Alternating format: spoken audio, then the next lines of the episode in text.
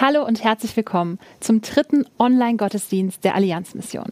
Live aus dem Kronberg Forum in Eversbach.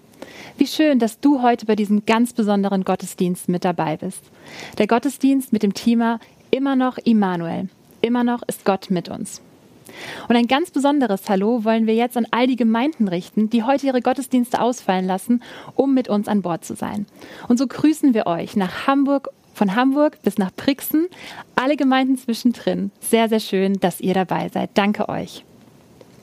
Vor einem Jahr wurde der erste Allianzmissionsgottesdienst ausgestrahlt.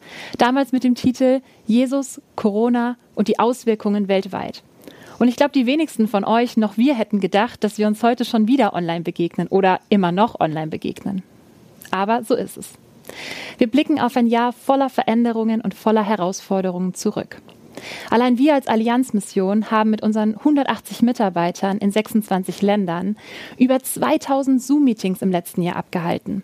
Und das sind, wenn man das mal hochrechnet, ungefähr sechs Videokonferenzen und Besprechungen pro Tag. Das ist Wahnsinn. Aber ich bin mir sicher, dass auch du privat oder dienstlich oder du als Gemeinde mit Veränderungen konfrontiert warst und dass du vielleicht immer noch damit zu kämpfen hast immer noch damit zu kämpfen hast, dass die Welt stillzustehen scheint, dass immer noch nicht wieder alles normal ist. Und genau in dieses immer noch wollen wir dir heute zusprechen, dass Immanuel treu ist, dass er mit uns ist. Und so feiern wir diesen Gottesdienst im Namen des Vaters, des Sohnes und des Heiligen Geistes. Ich bete. Lieber Vater, ich danke dir so sehr, dass du treu bist. Ich danke dir, dass du gestern der gleiche warst, wie du heute bist und wie du morgen sein wirst. Wir verlassen uns auf deine Souveränität und dass du über den Dingen schwebst, dass du den Überblick hast in Situationen, wo wir den Überblick verlieren, Vater. Wir danken dir, dass du gleichzeitig uns nahe kommst, dass du unser Herz kennst, dass du unseren Alltag kennst und dass du uns darin begegnen möchtest. Und so bitten wir dich heute, dass du uns ermutigst, wenn wir das gerade brauchen und dass du uns herausforderst, wenn du dir das wünschst, damit wir die Welt verändern können. Verändern können, dass du regierst, dass du in die Herzen von Menschen kommst. Vater, darum bitten wir dich. In Jesu Namen. Amen. Und so freuen wir uns jetzt auf eine wirklich bunt gefüllte Stunde. Wir sind gespannt dass ein, auf eine sehr herausfordernde Predigt, die wir in drei Teilen hören werden, von Simon Dirks. Wir freuen uns auf einen Lobpreisteil, angeleitet von Steffen Werner und unterstützt von unseren ehemaligen Shorties. Und wir sind total gespannt auf Interviews, die uns einen Blick über den Tellerrand ermöglichen.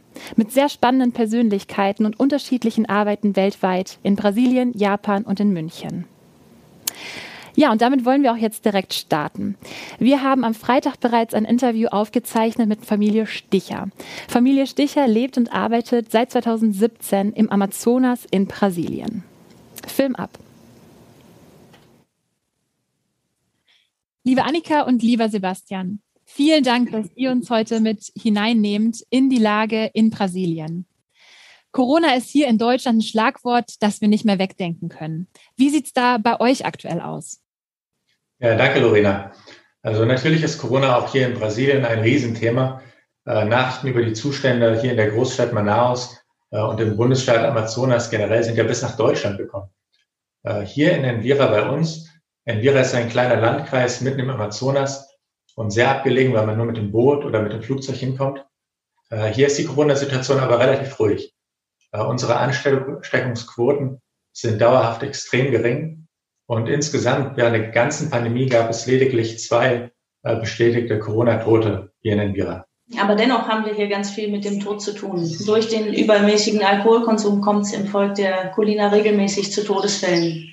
Durch Gewalttaten, Totschlag, Blutrache, manchmal auch sehr unnötige und vermeidbare Unfälle, auch durch Suizide unter den Jugendlichen.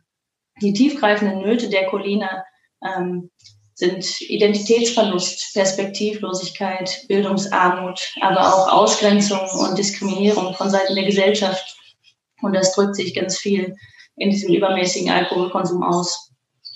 Ähm, bei der Beerdigung einer Colina, die im letzten Monat durch einen betrunkenen Colina Jugendlichen äh, getötet wurde, sagte meine Kollegin, sie selbst ist auch Colina, meine Verwandten sterben nicht durch Corona, sie sterben durch den Alkohol. Und das ist leider die traurige Realität hier. Ähm, die Arbeit mit den Cholinern ist extrem eingeschränkt durch die Pandemie, durch die Maßnahmen, die getroffen werden, um die Choliner zu schützen. Allgemein die indigenen Volksgruppen zählen in Brasilien als Risikogruppe oder werden so eingestuft. Das heißt, der Kontakt ist nahezu verboten. Und wir haben eigentlich nur noch Kontakt mit den Cholinern oder fast nur noch Kontakt mit den Cholinern, wenn sie in die Städte kommen. Die Besuche in den Dörfern sind eingeschränkt und nur mit Ausnahmegenehmigung möglich. Ähm, und das verhindert eben, dass wir wirklich mit den Cholinern arbeiten können und ihrer Not begegnen können. Die Not der Choliner ist aber die, die gleiche wie vor der Pandemie. Ähm, daran hat sich nichts geändert. Ja, das finde ich eine spannende Frage. Ich meine, ihr lebt jetzt seit wirklich anderthalb Jahren unter den Kulina, auch in Envira im Amazonas. Meine Frage an euch, wenn ihr das aus eurer Perspektive beschreibt, was ist so die größte Not, mit der die Kulina, also die indigene Bevölkerung in Brasilien zu kämpfen hat? Ja, mir fällt es manchmal schwer, die äh, Not der Kulina begreifbar darzustellen, äh, weil sie so, so tiefgreifend und, und allumfassend ist. Äh, wenn ich an die Not der Kulina denke, dann habe ich eine Situation vor Augen, die ich selbst erlebt habe. Nach einem der, der zahlreichen Mordfälle, die hier passiert sind, haben wir der zuständigen Behörde geholfen, den Leichnam, den Körper des Jugendlichen aus dem Dorf zu bergen. Und äh, wir kamen an und viele Kulina hatten sich schon um den Körper versammelt und ihren Klagegesang angestimmt. Und abseits äh, stand ein, ein Junge, vielleicht acht Jahre alt, äh, stand dort alleine und er, er schrie äh, mit ganzer Kraft. Äh, das war so eine Mischung aus Wut, aus Trauer, aus Angst. Und äh, die, die Augen des Jungen waren leer. Äh, es, da war keine Hoffnung zu sehen, kein Funke, kein Leben zu erkennen. Also wirklich pure Verzweiflung. Äh, dieser Blick und das Geschrei des Jungen, die sind wirklich durch Mark und Bein gegangen. Und ähm, ist so für mich so ein Sinnbild dieser, dieser tiefen Not der Kulina. Äh, die Not der Kulina ist so krass, äh, dass schon Kinder und sogar Babys äh, hochtraumatisiert und freudlos erscheinen. Äh, ihnen fehlt wirklich die Liebe, äh, Annahme, Hoffnung, äh, Perspektive, Geborgenheit, Wertschätzung. Äh, diese, diese seelische Not äh, und Sehnsucht, äh, kann letztlich nur Gott stillen. Und äh, Gott liebt die Kulina. Aber die meisten Kulina wissen das leider noch nicht. Jetzt seid ihr aktuell in einem Projekt tätig mit dem Namen Marina H. Was ist da euer Ansatz? Wie wollt ihr da einen Unterschied machen? Wie wollt ihr jungen Menschen begegnen und wieder Hoffnung geben? Ja, das Bildungszentrum Marina H kann man sich als so eine Art Internat für jugendliche Kulina vorstellen. Die Coliner kommen also zu uns in Marina H. Sie bleiben eine Zeit bei uns und kehren dann für die Ferien in ihre Dörfer zurück. Bei uns erhalten sie dann grundlegende Bildung, zum Beispiel im Bereich Alphabetisierung, Mathematik. Ähm, wir möchten ihnen aber ganz besonders auch ähm, Werte vermitteln, ihnen Liebe und Anerkennung entgegenbringen, ihnen zeigen, dass auch sie Würde besitzen. Also all das, was in ihrem Volk gerade verloren geht durch diesen übermäßigen Alkoholkonsum und durch die anderen Probleme. Ähm, wir möchten ihnen einfach was von Gottes Liebe weitergeben. Ähm, wir möchten auch mit der Gesellschaft arbeiten, also Brücken bauen zur Gesellschaft, äh, verhindern, dass die Koliner derart diskriminiert und ausgegrenzt werden, ähm, ihnen Bildungsperspektiven vermitteln, auch im brasilianischen Bildungssystem, dass sie ihre Rechte dort auch wahrnehmen können. Aber wir möchten auch ihre Kultur wahren. Ähm, Im Bildungszentrum Marina H. wird ganz viel in der Sprache Kolina auch unterrichtet, um die Sprache zu erhalten. Äh, wir möchten die Jugendlichen darin stärken, wirklich positive Aspekte ihrer Kultur auch zu wahren und zu erhalten. Genau, die Arbeit von Marina H. ist eigentlich noch sehr jung. Äh, Im September 2019 konnten wir erstmals ein Semester mit 30 jugendlichen Kulina aus der Umgebung durchführen. Äh, aber leider nach den Ferien konnten diese Jugendlichen dann eben nicht mehr zu uns zurückkehren, aufgrund der Beschränkungen durch die Pandemie, durch Corona. Aber zusammenfassend von Marina H. kann man sagen, dass wir in die junge Generation der Kulina investieren. Äh, ihnen möchten wir die Liebe Gottes weitergeben und ihre Kultur und ihr Volk achten und wertschätzen und ihnen dadurch eben Würde, Hoffnung und Perspektiven vermitteln. Und wir hoffen, dass sie dann selbst äh, die Zukunft ihres Volkes positiv gestalten können und gute und nachhaltige Wege aus der Not finden. Vielen Dank euch für euer Engagement, für euren Dienst unter den Kulinern im Projekt Marina H. Wir wünschen euch von ganzem Herzen Gottes Segen, dass ihr auch weiterhin dranbleibt, die Sprache lernt, dass ihr bald wieder in die Dörfer gehen könnt, dass die Schüler wieder zu euch ins Zentrum kommen können, um zu lernen. Und ja, von ganzem Herzen einfach Gottes Segen für euch und euer Team. Danke euch.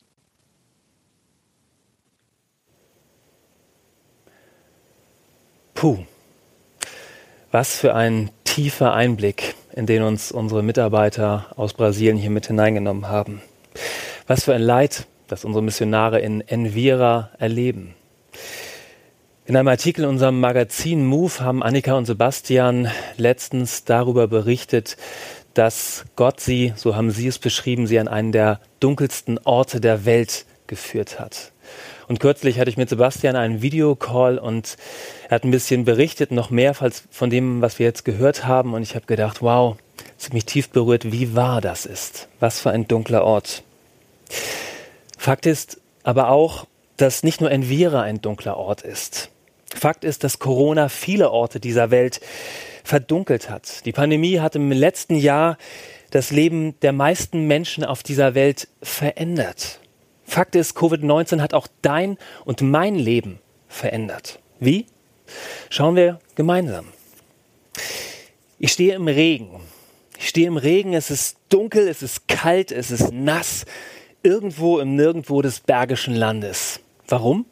Nun, weil ich Freundschaft pflegen will. Mit einem guten Freund machen wir uns auf den Weg, wandern in Dunkelheit, Kälte und Regen durch den Wald, weil das gerade die einzige Möglichkeit ist für uns, inmitten von Kontaktbeschränkungen und Infektionsgeschehen Freundschaft zu pflegen, mal ganz analog.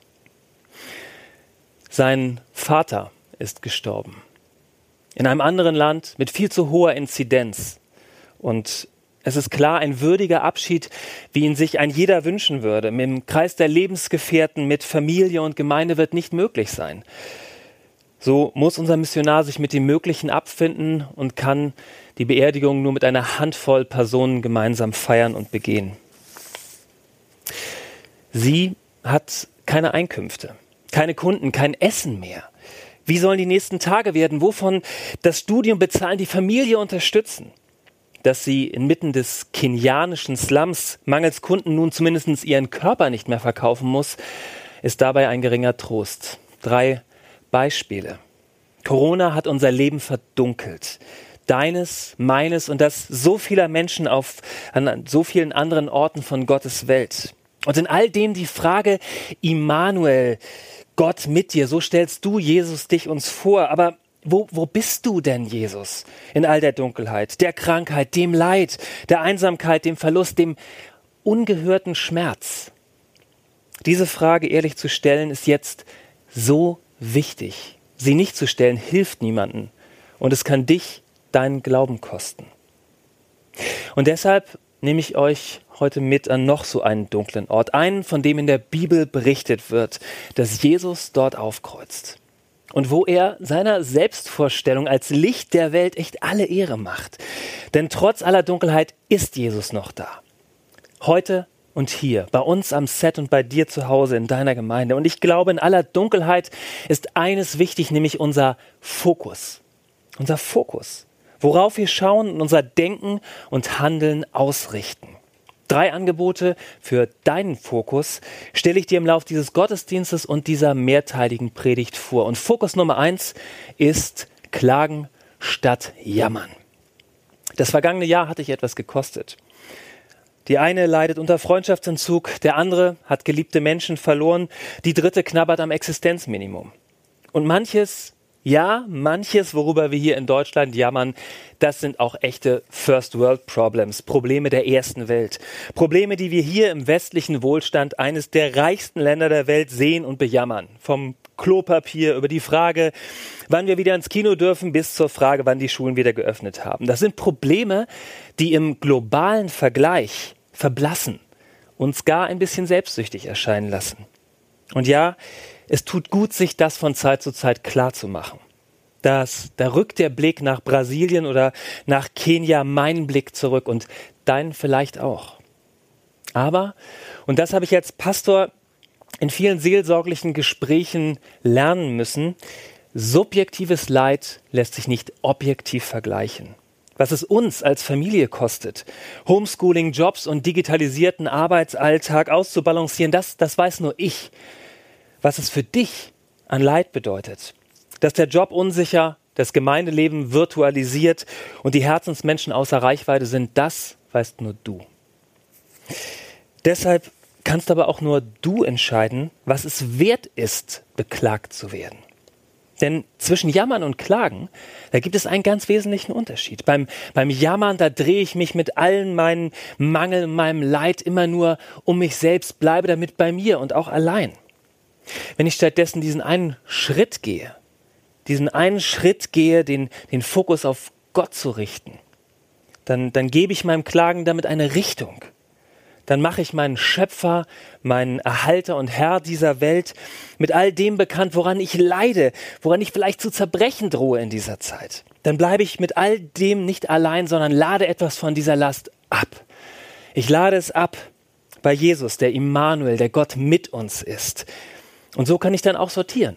Ich kann sortieren, was wirklich eine Klage wert ist und was nur Gejammer ist. Hm.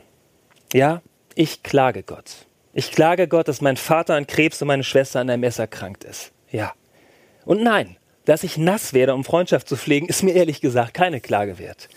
Ja, ich klage Gott, dass Corona weltweit 2,5 Millionen Menschen das Leben gekostet hat und jeden Tag rund 70.000 dazukommen. Und nein, dass ich nicht ins Kino kann, ist blöd, aber ist mir persönlich keine Klage wert. Vielleicht ist das bei dir anders. Aber ich mache dir Mut zu fokussieren. Und ich glaube, Jesus kann dir und mir dabei helfen. Von Jesus wird im fünften Kapitel des Johannesevangeliums berichtet, wie er an einen dunklen Ort kam. Szenerie, Jerusalem, Gottes Stadt, Festzeit, ja. Die ganze Stadt ist auf den Beinen und am Feiern. Jesus hat die Tage zuvor Wasser zu Wein verwandelt und dabei eine Hochzeitsfeier nicht nur kulinarisch vergoldet, ja. Kurz danach dann nur auf sein Wort hin wird das Kind von einem römischen VIP geheilt. Wow, was für ein Siegeszug. Und Jesus geht nach all dem inmitten des Festtreibens von Jerusalems zum dunkelsten Ort Jerusalems, zu einem Teich namens Bethesda. Bethesda, daneben Hallen voller kranker, blinder, lahmer und hungernder. Ein riesiges Auffanglager von Menschen, die inmitten all dieser Feierei keiner sehen will. Jesus kommt dorthin und sieht das Leid. Er lässt es an sich heran, er lässt es persönlich werden. Jesus sieht das Leid und er schafft es nicht einfach pauschal ab. Das tut weh, aber es ist so. Er tat es damals nicht, er tut es heute nicht. Er wird es nicht tun, bis er wiederkommt sondern er nimmt es ernst, indem er die einzelne Person inmitten von all dem Leid sieht. In diesem Falle ein Mensch. 38 Jahre krank ist er. Er liegt hier mit der vagen Hoffnung, dass irgendwann mal jemand ihm hilft, in diesen Teich Bethesda reinzukommen, von dem es heißt, dass man zu gewissen Zeiten geheilt wird. Tja, angesichts ganzer Hallen von Leidenden eine ziemlich dünne Hoffnung. Und diesen einen, diesen einen sieht Jesus. Ja, er spricht ihn an, er hört seine Geschichte und er hört seine Klage und er fragt ihn diesen einen Satz, willst du gesund werden? Jesus hört sich die ganz persönliche Klage des einzelnen Menschen an und nimmt ihn ernst in seinem Leid mit seiner Frage. Er degradiert ihn nicht zum Hilfsobjekt, er wertschätzt ihn und ehrt ihn mit seiner göttlichen Aufmerksamkeit. Und dieser Immanuel Jesus. Dieser Immanuel Jesus, der schaut nicht nur damals am Teich Bethesda genau hin, er schaut dich heute an, da wo du stehst, auf deinem Sofa, äh, vielleicht noch im Bett in deiner Gemeinde. Inmitten dieser Pandemie sieht er dich. Er sieht dich mit deinem Leid und er fragt dich, was ist deine Klage? Ich will sie hören. Ich nehme sie ernst. Ich komme in allem Schweren genau zu dir in dein Leben hinein. Ich kann und will in dein Leben hinein heilen. Immer noch Immanuel. Ja. Ich mach dir Mut. Fokussiere, wozu es, wozu, wofür es zu klagen gilt und sag es Jesus. Klage ihm dein Leid. Und was es nicht wert ist, vor ihm zu beklagen, das ist es vielleicht auch gar nicht wert, dass du dich jammernd darum drehst. Fokus 1, klagen statt jammern.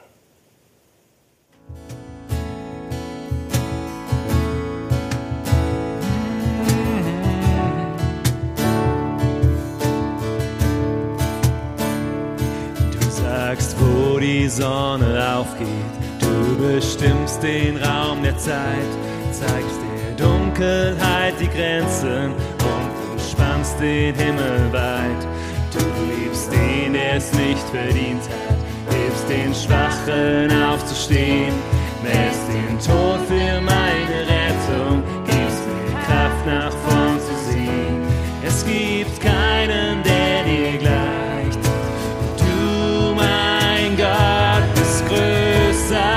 her.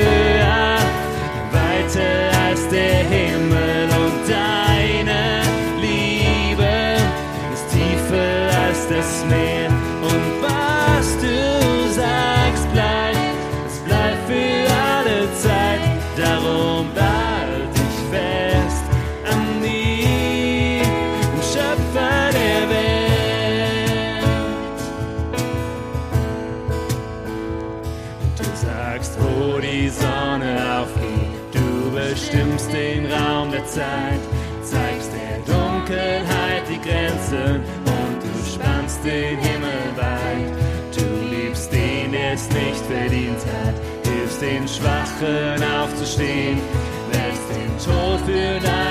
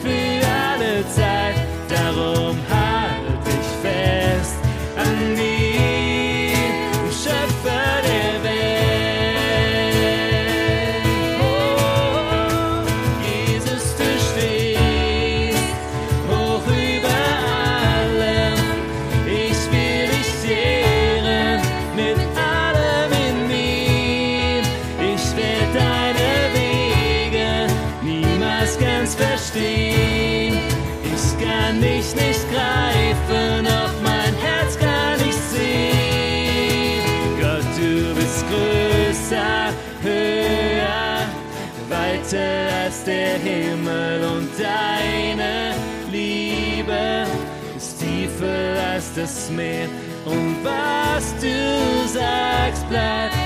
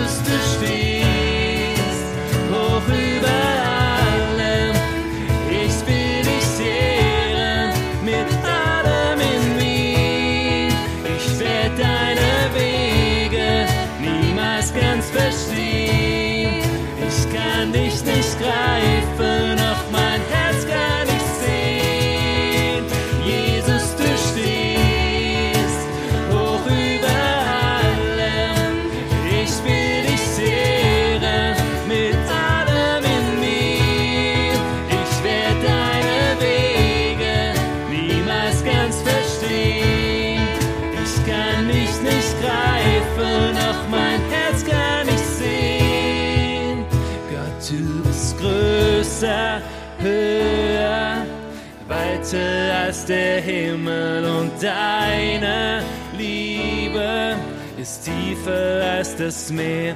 Und was du sagst, bleibt, es bleibt für alle Zeit. Darum halt dich fest an die Schöpfer der Welt.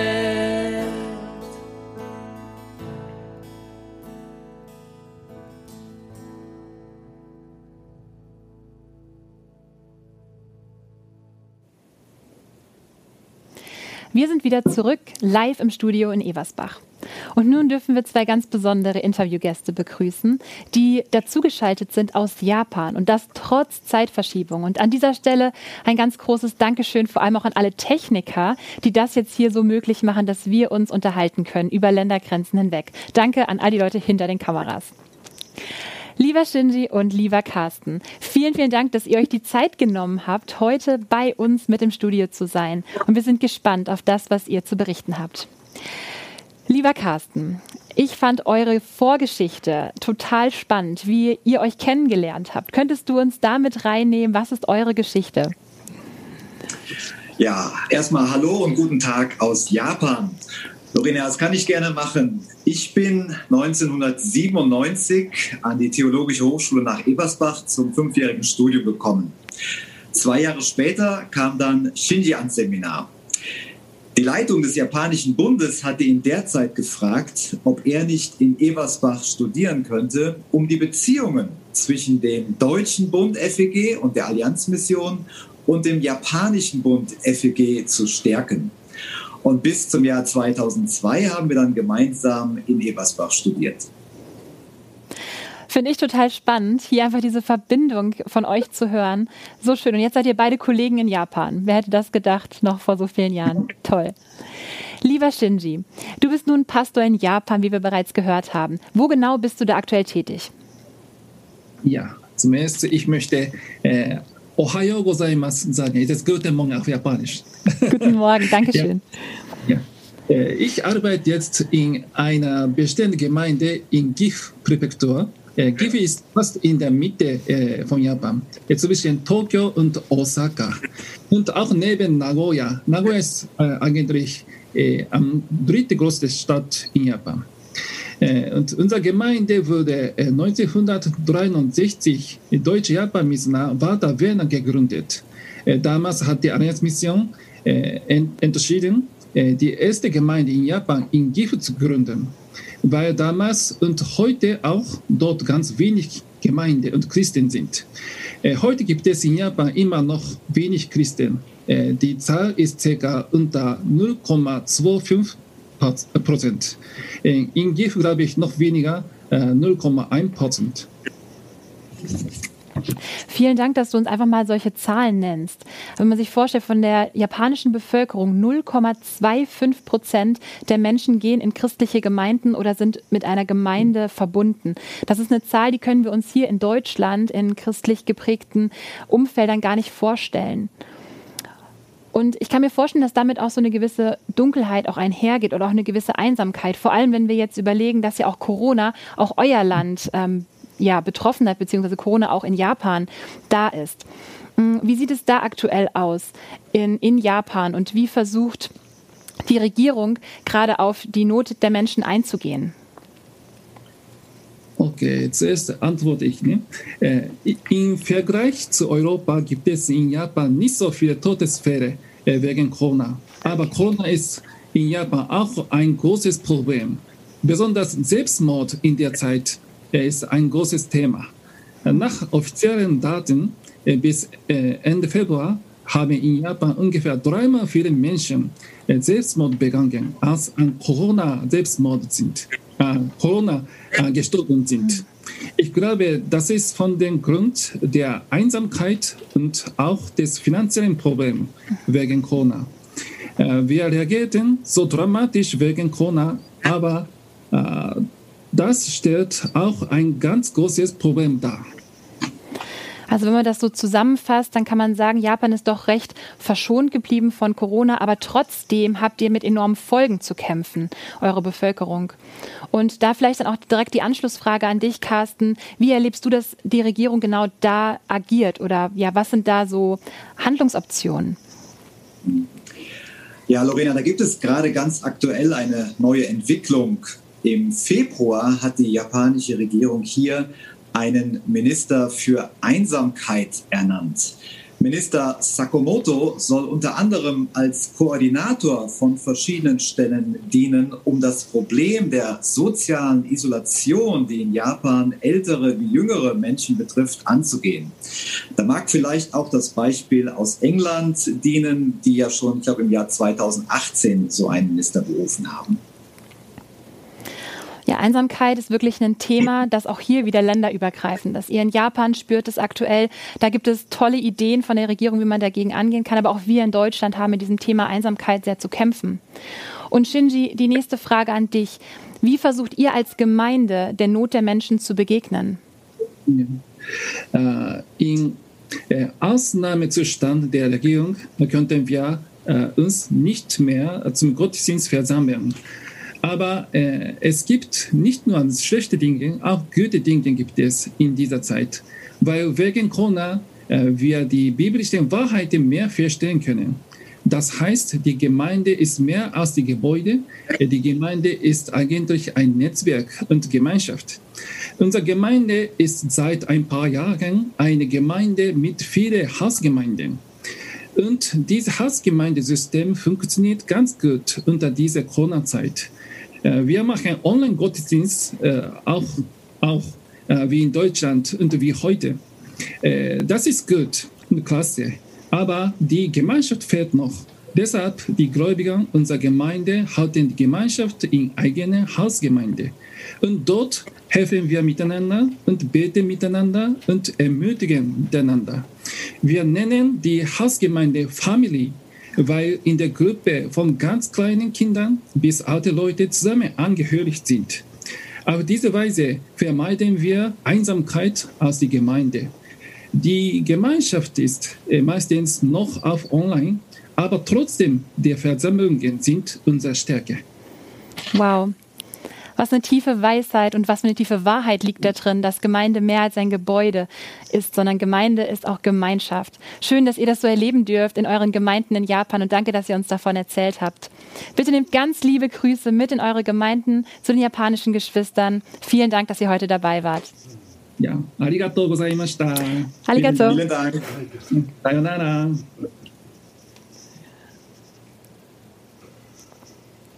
Immer noch Immanuel. Jesus ist immer noch mit uns. Wir haben gehört, dass Jesus auch in Japan weiter mit seinen Menschen und seiner Gemeinde ist. Und sie erleben, dass Gemeinde mehr als ein Gebäude ist. Wie gut zu hören, wie ermutigend. Und nein, weil Jesus mitgeht, ist nicht alles einfach. In Japan nicht, wo nur 0,25 Prozent der Menschen einen Gottesdienst besuchen, so wie du es heute Morgen tust. Und auch nicht in deinem Leben, in deinem Glauben, in deinem Arbeiten, in deiner Gemeinde. Einfach ist es wohl gerade nirgends, nur, sagen wir mal, unterschiedlich schwer. Wie? Eine Umfrage in England ergab, dass voraussichtlich ein Drittel aller methodistischen Kirchen in England nach der Pandemie nicht wieder aufmachen werden. In China werden Christen mehr denn je eingeschränkt. Bereits Mitte letzten Jahres warnte eine afrikanische Kirchenleiterin davor, dass es eine Schattenpandemie gibt, dass eine globale starke Zunahme von häuslicher Gewalt stattfindet, sei es psychisch, physisch oder sexuell. Und wenn wir nach Deutschland gucken, können wir feststellen, um 20 Prozent sind nur die gemeldeten Fälle häuslicher Gewalt zum Beispiel in Brandenburg im letzten Jahr gestiegen. Weder in Deutschland noch global ist mit der Verfügbarkeit erster Impfstoffe klar, wie diese gerecht und schnell verteilt werden können. Und manche Gemeinde in Deutschland weiß nicht, wie es nach Corona weitergehen wird. Manche von euch ist von analoger Gemeinschaft ausgeschlossen und leidet wie die Japaner an Einsamkeit und Isolation oder ist nach einem Jahr pausenlosen Einsatzes einfach nur noch erschöpft. Ich lese in der Bibel von diesen Hallen in Bethesda. Ich lese von diesen Hallen voller Hilfsbedürftiger und denke, ja, Bethesda ist hier und jetzt, nur global. Weltweit gefüllte oder überfüllte Intensivstationen oder noch schlimmer keine Intensivstationen, noch nicht mal Ersthelfer. Die bittere Wahrheit ist, das ist nicht neu. Das gab es schon vor Corona. Ein Missionar berichtet, nachdem wir zuletzt geschrieben hatten, trat die Weltepidemie auch hier in unserem Bezirk auf. Viele wurden davon befallen, täglich fordert die Seuche ihre Opfer, in unseren Kinderheimen lagen die meisten krank, in der Schule ging es ebenso. Hm. Bericht eines Missionars, hört sich bekannt an für dich? Tja, wurde aber am 7. November 1919 in Longchuan geschrieben, wo Josef Bender, einer unserer ersten China-Missionare, vor über 100 Jahren auch den Ausbruch einer Pandemie erlebte, der spanischen Grippe. Aber wir müssen gar nicht 100 Jahre zurückgehen. Wer in den vergangenen Jahren ein, ein Flüchtlingslager auf Lesbos, den Kiberia-Slum in Nairobi oder das brasilianische Envira besucht hat, der merkt, Bethesda ist hier und jetzt. Orte der Verzweiflung und des offensichtlichen Leides gab es immer. Oftmals waren sie nur, nur so weit weg von uns, dass wir sie aus unserem Blickfeld wegschieben konnten. Die Chance dieser Zeit, glaube ich, ist, dass genau das nicht mehr funktioniert. Das Wegschieben funktioniert nicht mehr oder nur mit einem gehörigen Maß an Realitätsverzicht. Von Jesus wird berichtet, dass er inmitten des festlichen Treibens von Jerusalem das Leid nicht wegschiebt, sondern am Teich Bethesda auftaucht. Der Einzelne, das einzelne Schicksal sieht und wertschätzt und fragt, willst du gesund werden? Und die Antwort, die er da erhält, die ist ehrlich, hoffnungsarm und sie schmerzt. Der Kranke antwortete ihm, Herr, ich habe keinen Menschen. Puh. Jesus Jünger sind in diesem Bericht nicht genannt. Aber sie werden wohl dabei gewesen sein. Sehen, was Jesus da tut, hören ihn fragen und hören auch, was der Kranke antwortet. Ich habe keinen Menschen. Und angesichts unseres heutigen Betesters fordere ich dich heraus, zu fokussieren. Und das ist Fokus Nummer zwei. Helfen statt zuschauen? Läufst du vorbei? Schaust du vorbei an dem Leid in deinem Umfeld? Schaust du distanziert auf die, die Massen, die Zahlen, die Übersehenen? Hängst gefesselt am Corona-Newsletter und checkst ständig deine Corona-App? Fühlst dich manches Mal auch einfach überfordert vom Ausmaß dieses Leides? Oder, oder lässt du dir von Jesus den Einzelnen zeigen? Mit den Jüngern im Off dieses Berichtes sind wir Zuschauer, wie Jesus handelt, wie er sich zuwendet, wie er fragt, wie er wertschätzt. Und ich will, ich will mit den Jüngern gemeinsam Lernender sein. Mit diesem Immanuel Jesus sage ich dir zu, ich sehe, was du tust, wo du dich einsetzt, als Mutter am Limit, als Altenpfleger täglich mit dem Sterben konfrontiert, als, als Arbeiter oder Angestellte zwischen Homeoffice und Kurzarbeit, als Freiberufler mit der täglichen Sorge um deinen Kontostand, als Pastorin zwischen allem, was nicht mehr geht und allem, was du in digitalen Dienstleistungen am besten in TV-Qualität noch abliefern sollst. Jesus sagt dir, ich sehe und liebe, ich stärke und ehre dich, wo du dich einsetzt. Und ich zeige dir immer neu, was vor deinen Füßen liegt. Familie, Nachbarn, Kindererziehung, Gottesdienst, neu als Familie leben. Ich zeige dir inmitten des globalen Betester den Einzelnen, der durch dich mich erleben soll. Durch dein Fragen, dein Zuhören, durch dein Beten, durch dein Mitweinen und Mitlachen, durch deine Zeit, deine Kraft, dein Geld. Es geht damals wie heute um einzelne Personen um den einzelnen Christen in Japan, um die einzelne Prostituierte in Kenia, um den einzelnen Jugendlichen in Envira, um das einzelne Gemeindeglied in deiner Gemeinde, um den einzelnen Patienten auf der Intensivstation, um deinen einzelnen Nachbarn, deinen einzelnen Partner, Sohn oder Tochter. Es geht um den Einzelnen. Eine der bewegendsten Gottesdienste, den ich in den vergangenen Jahren als Reiseprediger der Allianzmission erlebt habe, war in einer winzig kleinen freien evangelischen Gemeinde irgendwo im Hessischen, die es mittlerweile nicht mehr gibt. Gut zehn Personen und ich feierten gemeinsam Gottesdienst. Aber ungeachtet der ganz schweren Gemeindeperspektive habe ich von der Gemeindeleitung und den Gottesdienstbesuchern so eine, so eine tiefe Sehnsucht erlebt, den, den einzelnen Menschen ihres Dorfes zu dienen und zu begegnen. Sie waren bereit dafür, immer neue Wege einzuschlagen, leidenschaftlich Jesus sichtbar zu machen. Und diese Liebe, dieser Menschen hat Jesus gesehen und er hat sie wertgeschätzt, nicht weniger als eine urbane Megachurch in einer der Millionenstädte unseres Landes. Vor über einem Jahrzehnt wurde ich selber Pastor einer kleinen Gemeinde mit gerade mal 24 Mitgliedern. Und das war eine echt gute Schule. Eine gute Schule darin, den Einzelnen zu sehen, zuzuhören, zu fragen, mitzugehen.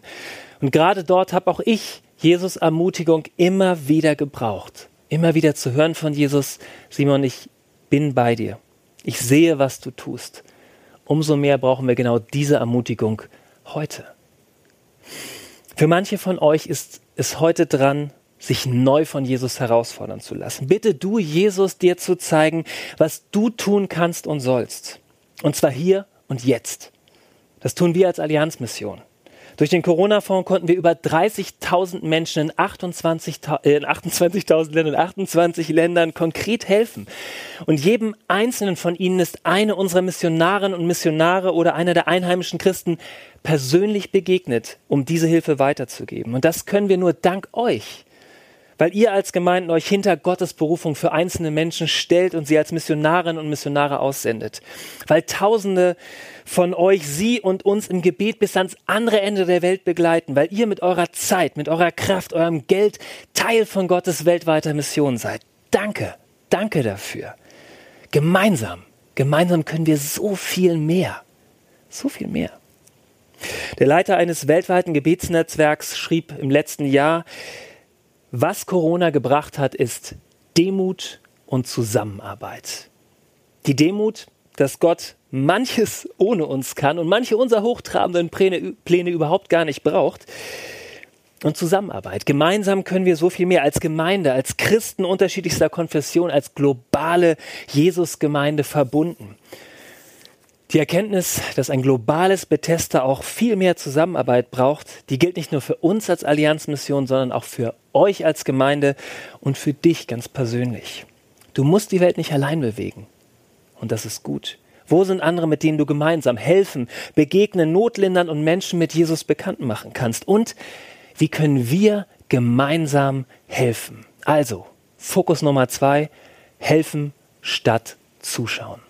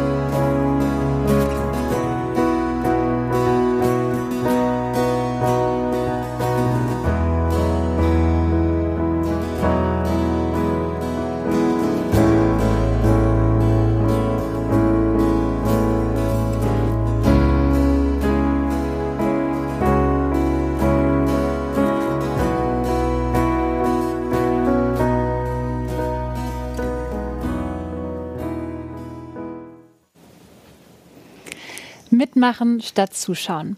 Das könnte auch so eine Schlagzeile sein, die über dem Leben von Ralf Wiegand steht. Ralf war 13 Jahre mit seiner Frau in Äthiopien und danach für zwölf Jahre in Mechernich als Pastor. Sehr schön, Ralf, dass du heute mit hier im Studio dabei bist. Danke dir. Das letzte Jahr war ja für dich und für deine Frau besonders spannend, denn ihr habt da eine ganz besondere Anfrage erhalten. Aber diese Anfrage kam für dich gar nicht so aus dem blauen Himmel, denn Gott hatte dich schon vorbereitet und dir einen ganz spannenden Vers mit auf den Weg gegeben. Könntest du uns davon ein bisschen erzählen? Ja, das ist eine lange Geschichte, ähm, aber so spannend. Ich hatte als Jahresvers 2020 ähm, bekommen, diesen Vers geht hin in alle Welt und macht zu Jüngern. Und ich war in Mechernich gut verwurzelt, wobei ich schon wusste von dieser Gemeindegründungsarbeit in München, aber es war irgendwie komplett ausgeblendet. Und als dann im April diese Frage kam und meine Frau und ich, wir gingen acht Wochen lang ins Gebet und haben gefragt, dieser Jahresvers war komplett vergessen. Und erst wirklich einen Tag bevor dieser, dieses Initiativteam im Grunde genommen eine Antwort von uns erwartete, im Juni, plötzlich fiel mir dieser Vers wieder ein und ich sagte, oh, okay Gott, wenn das wirklich jetzt für mich heißt, mich aufzumachen, so in meinem Alter und so, okay, und dann rief am nächsten Tag, wo dieses äh, Treffen war, äh, rief ein Freund an, ein Äthiopier, der selber aus dem Islam gekommen ist, rief mich an, ohne das zu wissen, und sagte, Ralf, ich weiß nicht, wie weit du bist, aber mir liegt es so auf dem Herzen, dir zu sagen, diese Sache mit München, die ist von Gott. Das ist jetzt dran. Er will dort etwas tun. Er gebraucht dich, warum auch immer. Äh, das liegt nicht an dir, aber Gott hat was vor. Und das war für uns dann so, Monika und mich, äh, dass wir gesagt haben, okay Gott, wenn das so ist, dann sagen wir einfach nur ja. Und dann sind wir in dieses Treffen gegangen und haben gesagt, ja. Ohne zu wissen, äh, wo in München, wann genau es losgeht, wie es passiert, mit wem, wie es finanziert wird. Alles war offen, aber wir haben einfach nur gesagt, okay, wir sind bereit, loszugehen. Das heißt also, dieser Vers, der über deinem Jahr stand, war, geht hin in alle Welt. Mhm. Alle Welt heißt jetzt in dem ganz speziellen Fall bei dir und deiner Frau München. Mhm. Und wir haben das Schlagwort Gemeindegründung gehört. Gemeindegründung Kairos. Jetzt werdet ihr mit 54 und mit 57 Jahren nochmal diesen Schritt aufs offene Wasser gehen und wirklich in so eine Gemeindegründung starten. Werdet das Altbekannte hinter euch lassen, das schöne Nest, das Heim, was ihr euch gebaut habt und werdet euch zu neuen Ufern aufmachen. Aber Kairos und Gemeindegründung, das ist wahrscheinlich so ein Begriff, mit dem können viele Leute noch nicht wirklich was anfangen. Wofür steht denn Kairos? Hm. Ja, äh, ist irgendwie so ein Insiderbegriff für viele Christen. Ne? Kairos ähm, heißt eigentlich genau genommen der günstige Moment oder der richtige Zeitpunkt, die Gelegenheit. So, das ist ein Fremdwort und ähm, der in der Bibel vorkommt und äh, der hat auch eine ganz tiefe Bedeutung. Ich sag mal, für uns auch schon äh, persönlich als dieses, dieses Stichwort ja in unserer Führung, unserer Lebensführung letztes Jahr, ähm, wo wir wussten, es stehen Hochzeiten unserer Kinder an, unser Haus wird umgebaut. Irgendwie ist es vieles im Umbruch. Und dass wir gemerkt haben, jetzt ist so dieser Zeitpunkt, wo Gott uns herausfordert, auch nochmal Neues zu wagen, aufzubrechen, nicht zu setteln, downsetteln, sondern loszugehen. Das war für uns. Aber ich sag mal, über uns hinaus, der, es gibt ja schon eine, ein Kairos-Projekt hier in Haiger im Hessischen.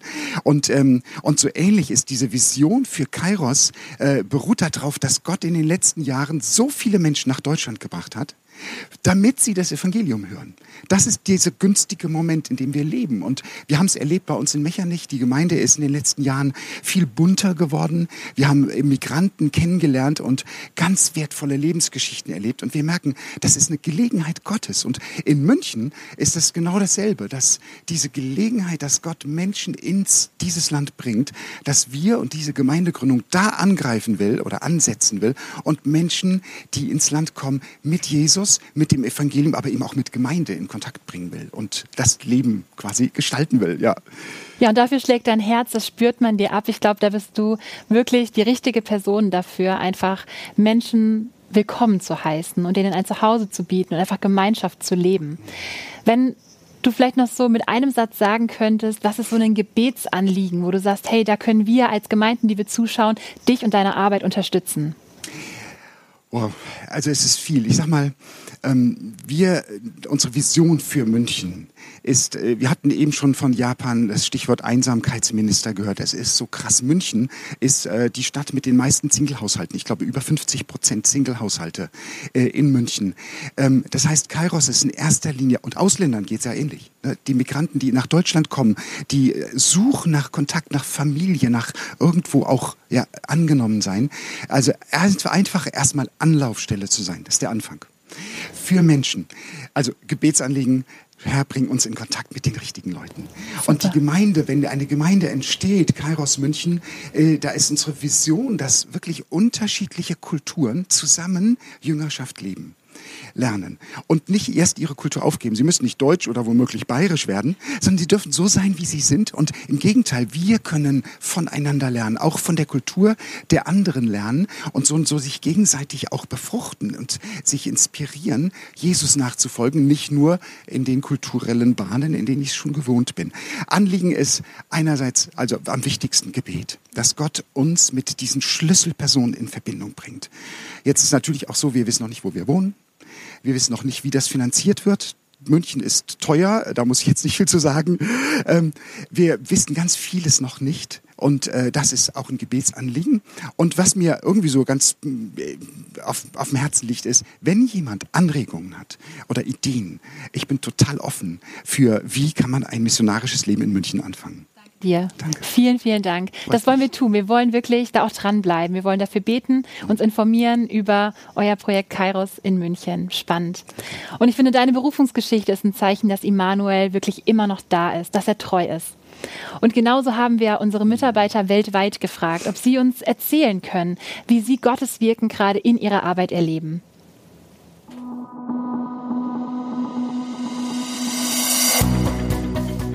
Gott ist mit uns, auch hier in Imst, und wir dürfen zuschauen, wie er sein Reich baut. Er zieht Leute her, eine Familie, die hat den Alpha-Kurs besucht, hat sich jetzt vor drei Wochen taufen lassen. Dann noch andere Leute, letzten Sonntag waren wieder eine Familie da, aus dem Nichts heraus. Und wir staunen, wie Gott einfach zieht oder eine andere Geschichte, Weihnachten, was machen wir? Keine Ahnung, Beschränkungen. Wir gehen raus in den Wald, machen einen Weihnachtspfad von Nazareth nach Bethlehem und sage und schreibe, 300 Leute gehen durch und hören die Botschaft von Jesus, dass er gekommen ist, zu retten. Und es stimmt, Gott ist da, er baut sein Reich und verwendet uns und ich freue mich, das euch weitergeben zu dürfen. Amen.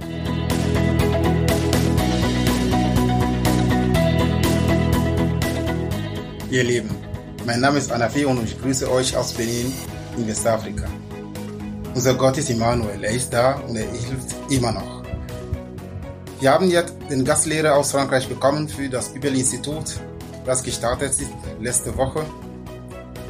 Und wir hatten Angst, denn Frankreich hatte gesagt, ohne triftigen, äh, triftigen Grund darf man nicht das Territorium verlassen.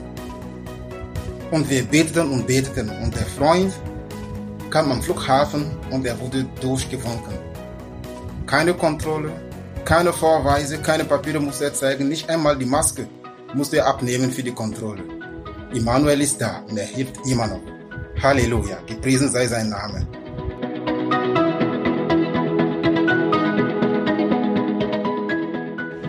Sustain! Wir sind Tara und Lena, die Volontäre aus Kambodscha. Das Land ist buddhistisch geprägt und deswegen ist es besonders für die kambodschanischen Christen schwer, diesen buddhistischen Strukturen zu entsagen. Das trifft nämlich oft bei den Familien auf Unverständnis oder wird als Referat erachtet. Braucht es mutige, einheimische Christen, die durch den Wandel, den Jesus in ihrem Leben bewirkt, zeigen, dass er der wahre und der einzig lebendige Gott ist, der Rettung bringen kann. Wir sind total dankbar, dass wir in unserer Arbeit täglich Geschichten hören, die bezeugen, dass Gott mit diesem Land einen Plan hat, dass er treue Nachfolger ausstattet.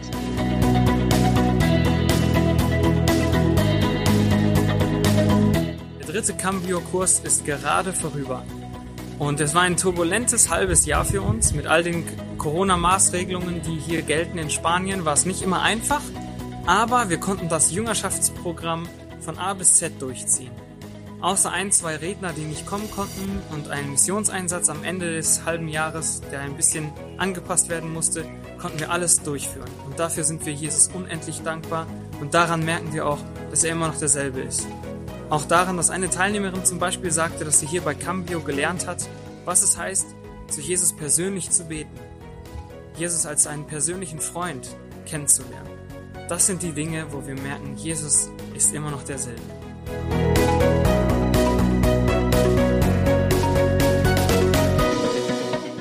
Herzliche Grüße aus Tansania. Ich bin hier unterwegs mit Michael Strupp, dem Leiter der Neukirchner Mission und wir sind dabei zu überlegen, ob wir zukünftig gemeinsam unterwegs sein werden. Allianzmission und Neukirchner Mission. Und wir sind hier auf einem Compound mit einem Krankenhaus, einem Kinderheim. Das gibt's alles schon seit 70 Jahren. Sind hier Menschen unterwegs, ist hier Kirche unterwegs, um sozial missionarisch ähm, diese Gegend zu durchdringen mit Gottes Liebe und seiner Gerechtigkeit. Und wie kann das in Zukunft aussehen? Deswegen sind wir hier in Workshops, in Gesprächen mit den Missionarinnen und Missionaren und unseren Partnern vor Ort. Immer noch Immanuel, auch in Zukunft. Da bin ich sicher. Liebe Grüße nach Deutschland. Ja.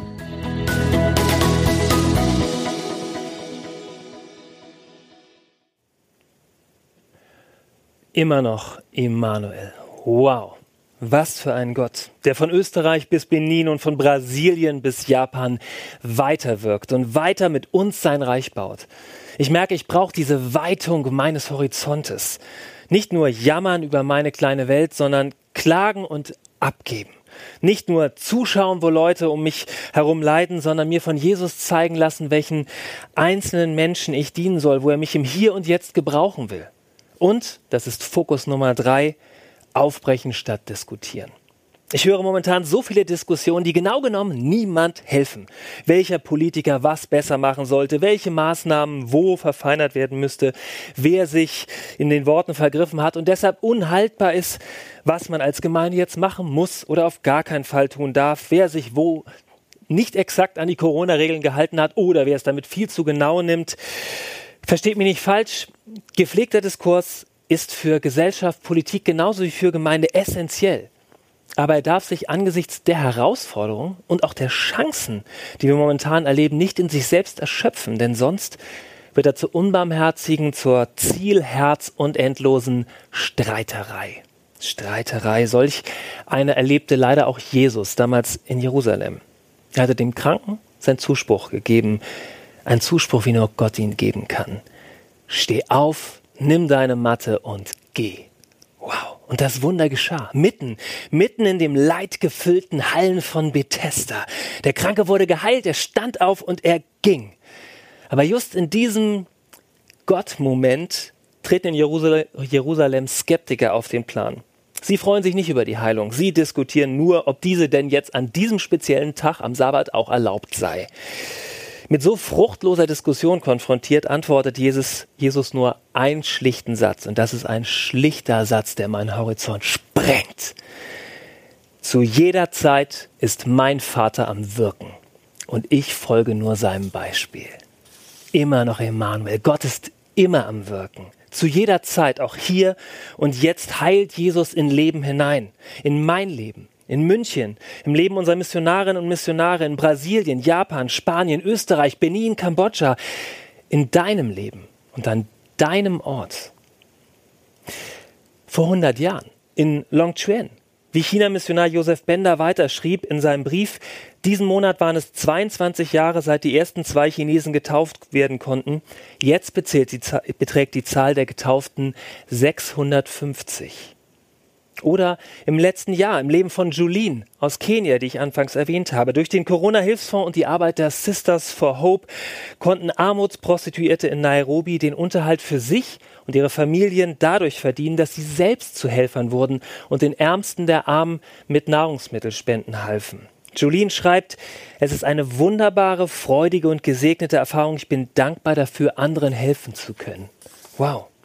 Mitten im globalen Bethesda erlebt Jolene, dass sie neu aufbricht und eine Wertschätzung und einen Sinn in ihrem Leben erlebt wie nie zuvor. Wie Ralf, von dem wir eben gehört haben, wie Ralf und das Team von Kairos München, die mitten im globalen Bethesda neu aufbrechen, Gemeinde zu gründen, gestalten und zu leben. Und das mit Menschen, die teils im letzten Jahr zum Glauben gekommen sind, die Gemeindeleben nur digital kennen und wie viele neue Missionarinnen und Missionare, die Gott in dieser Corona-Zeit in seine Mission gerufen hat und ruft. So viele neue Chancen. So viele neue Chancen, mitten im globalen Bethesda Menschen zu erreichen, die vorher nicht erreichbar waren. Auch für uns als Allianzmission. Eine mögliche Fusion mit der Neukirchner Mission, Mission unter Gamern in Deutschland, Missionare aus klassischen Missionsländern wie Brasilien, die zu uns nach Deutschland kommen, um hier als Missionare zu arbeiten. So viele Chancen. Und für manche von euch ist heute der entscheidende Fokus, wo fordert dich Gott heraus, neu aufzubrechen? Wo fordert er euch als Gemeinde heraus, einen neuen Weg mit ihm einzuschlagen? Beim Online-Podium unseres Gemeindebundes im vergangenen Monat haben ganz viele Gemeindevertreter aus ganz Deutschland genau darüber grundlegend nachgedacht und so viele Chancen benannt. Eines ist dabei ganz wichtig. Um aufzubrechen, brauchst du keine unglaublich große Kraft oder keinen unglaublich großen Glauben. Der China-Missionar Hudson Taylor, der auch die Gründung der Allianzmission mit inspiriert hat, hat es unheimlich gut auf den Punkt gebracht. Er schrieb einmal, wir brauchen keinen großen Glauben, nur den Glauben an einen großen Herrn. Und den haben wir mit Jesus. Dieser Jesus, der fordert am Teich Bethesda den Kranken heraus, steh auf, nimm deine Matte und geh. Und der glaubte und brach auf. Und Jesus sagt, zu jeder Zeit ist mein Vater am Wirken. Ich folge nur seinem Beispiel. Seine Jünger aus dem Off sahen ihn nachmachen, was Gott Papa tut, und sie machten es ihm nach und sprachen Jesus ewige Heilung in das Leben von Menschen quer durch die damals bekannte Welt hinein. Christen und Missionarinnen und Missionare haben es in den vergangenen Jahrtausenden nachgemacht. Unperfekt, ja. Mit schmerzhaften Auswüchsen, ja. Aber immer wieder neu sind sie aufgebrochen. Ein Jahrhundert nach der spanischen Grippe und nachdem Josef Bender sein Briefchef. Josef, ein ganz einfacher, gelernter Maler aus Frankfurt, der zusammen mit zwei Frauen als erste Missionare der Allianzmission nach China ausreisten, weil Gott sie gerufen hat. 100 Jahre nach seinem Brief aus dem chinesischen Longchuan hören wir heute von einem lebendigen Netzwerk von Hausgemeinden quer durch China, durch die heute Gott in Leben hineinheilt, wirkt und rettet. Und das trotz der Ausweisung aller ausländischen Missionare in den 1950ern und trotz der immer restriktiveren Politik des chinesischen Staates heute. Und deshalb lade ich dich und mich heute ein, einmal die Perspektive ganz groß zu weiten. Denkt mal mit mir und träumt mal mit mir. Gemeinsam. Was werden die Christen in einem Jahrhundert berichten? Über die Auswirkungen von Corona auf Jesus globale Gemeinde. Wisst ihr noch damals, Anfang der 2020er? Welche Berichte werden Sie zitieren? Und meine Frage an dich, welchen dieser Berichte wirst du verfasst haben?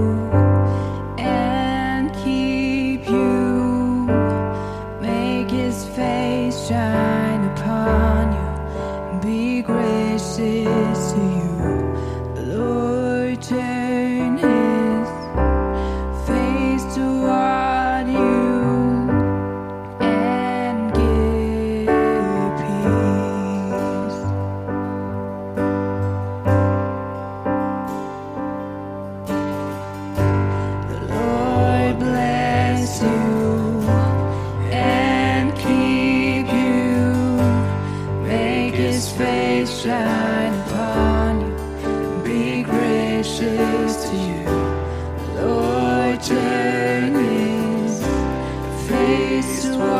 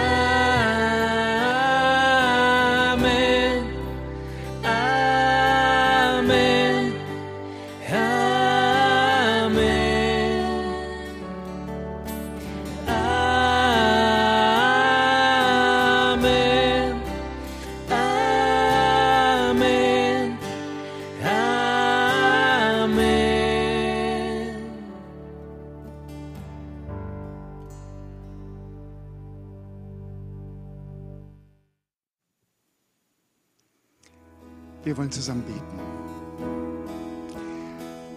Vater, wir haben so viel jetzt gesehen, gehört, eine halbe Weltreise hinter uns und immer wieder dieses Immanuel, immer wieder, immer noch, Immanuel. Herr, du weißt, wo wir gerade stehen, jeder von uns in unserem eigenen Leben, mit welchen Herausforderungen wir zu tun haben. Wir brauchen das, wir brauchen das, dieses Wort Immanuel, das damals als prophetisches Wort, als ein Wort, das Hoffnung gibt, hineingesprochen wurde in eine Welt voll Rebellion und voll Verzweiflung. Und heute, wir haben es gehört, wie viel Einsamkeit überall herrscht, ob es in München ist oder in Brasilien oder in Japan, wo ein Einsamkeitsminister ernannt wurde. Herr, wir bringen diese Not zu dir. Und wir beten und wir beten mit Hoffnung und sagen nicht nur immer noch, Immanuel, wir beten immer mehr, Emanuel, in unserem Leben, in unserem Alltag, in unseren Fragen, die wir bewegen. Herr, wir beten immer mehr, Emanuel, für die drei Ehepaare, die in Brasilien arbeiten. Dieses Bewusstsein, dass nur die Gegenwart Jesu, die Gegenwart Gottes etwas verändern kann. Herr, gib ihnen Gnade. Wir beten für die Geschwister in Japan, die sich in Hausgemeinden versammeln, dass sie, egal wie groß oder klein, egal ob online oder in Präsenz, dass sie merken, der lebendige Gott ist mit uns, nicht nur irgendwelche Dämonen und Geister.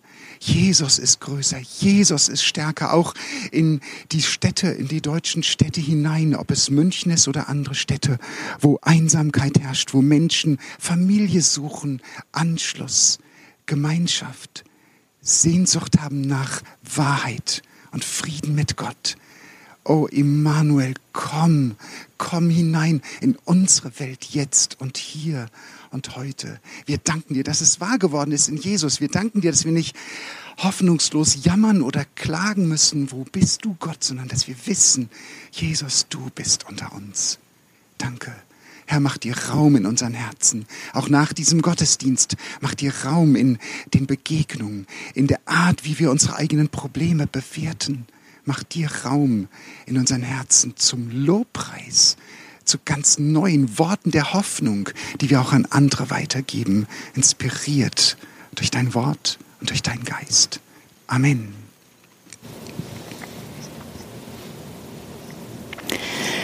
Ein wirklich bunt gefüllter Gottesdienst liegt hinter uns und wir neigen uns so langsam dem Ende zu. Wir sind total dankbar für das, was Gott weltweit tut. Und wir fühlen uns getragen in unserer Arbeit durch euch als Gemeinde. Danke, dass ihr einfach mit dabei seid und mitbetet. Ein ganz besonderes Dankeschön möchte ich dir ganz persönlich zusprechen, dass du heute diesen Gottesdienst geschaut hast und Interesse an der Arbeit der Allianzmission zeigst. Wenn du möchtest, dann hast du jetzt die Chance, uns finanziell zu unterstützen. Und dazu gibt es zwei verschiedene Möglichkeiten. Einmal über den QR-Code und einmal über einen Link. Wir sind dankbar für jede einzelne Spende, für die Allianzmission im Allgemeinen oder für einzelne Projekte, die heute vorgestellt wurden, wie beispielsweise Marina H. in Brasilien oder für Japan und die Gemeindegründung oder Kairos in München. Vielleicht legt Gott dir ganz persönlich ein Missionar, ein Land oder ein Projekt aufs Herz, das du unterstützen möchtest. Dankeschön dafür. Und gleichzeitig sind wir total froh und dankbar, dass wir euch viele Möglichkeiten anbieten können, wie ihr mit uns in Kontakt bleiben dürft. Auch die sind jetzt alle eingeblendet. Ganz besonders empfehlen möchte ich euch das Abonnieren der Zeitschrift Move, denn da stehen immer wieder total spannende Artikel drin und die erweitern den Horizont. Das kann ich versprechen. Außerdem könnt ihr uns auf Instagram folgen oder unserem Facebook-Kanal ähm, abonnieren oder was auch immer. Seid einfach mit dabei. So, und nun möchten wir eine besondere Einladung aussprechen. Und zwar eine Einladung zum 12. Juni. 12. Juni um 20 Uhr werden wir wieder live gehen bei YouTube. Und da habt ihr die Möglichkeit, AM Live XXL zu verfolgen. Und eins kann ich versprechen, es wird interaktiv. Und beim Wort interaktiv würde ich euch gerne bitten, aktiv zu werden. Macht Werbung für den Bereich Go Global, ladet junge Leute ein, Teil von Allianzmission zu sein oder Teil wirklich ganz konkret eines Jüngerschaftszentrums zu werden. How did we get here? What comes away on a lonely shore? Bueno, estoy aquí para aprender a, aprender a pasar más tiempo con Dios y a pasar tiempo con alemanes y aprender alemán.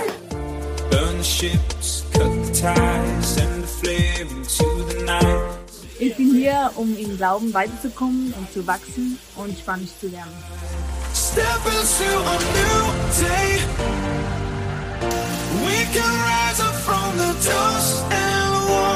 Mi objetivo aquí en cambio es aprender todo acerca de cómo exponer a Jesús ante la gente y ser eh, más visible, hacer más visible a,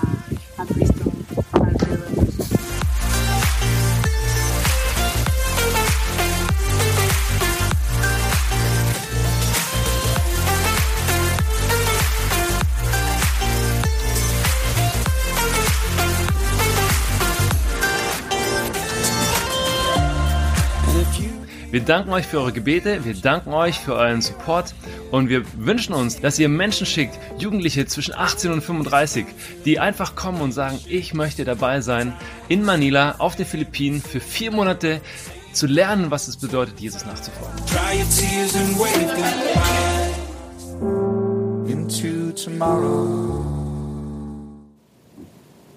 Danke, dass du Teil dieses Gottesdienstes warst. Und zum Schluss möchte ich dir noch den Segen Gottes für diesen Tag und für die kommende Woche zusprechen. Wir stehen vor dir und empfangen deinen Segen. Du wirst dein Angesicht und deine Hand, ja deinen Namen Jahwe auf uns legen. Mit dieser Herrlichkeit sind wir gesandt. Du füllst uns neu mit deinem Frieden und du weitest unseren Blick für deinen Plan. In Jesus hast du dich für uns entschieden und wirklich alles längst für uns getan. Und wir danken dir dafür. Amen. Und nun wünschen wir euch noch von ganzem Herzen einen wunderschönen Sonntag und sagen Tschüss.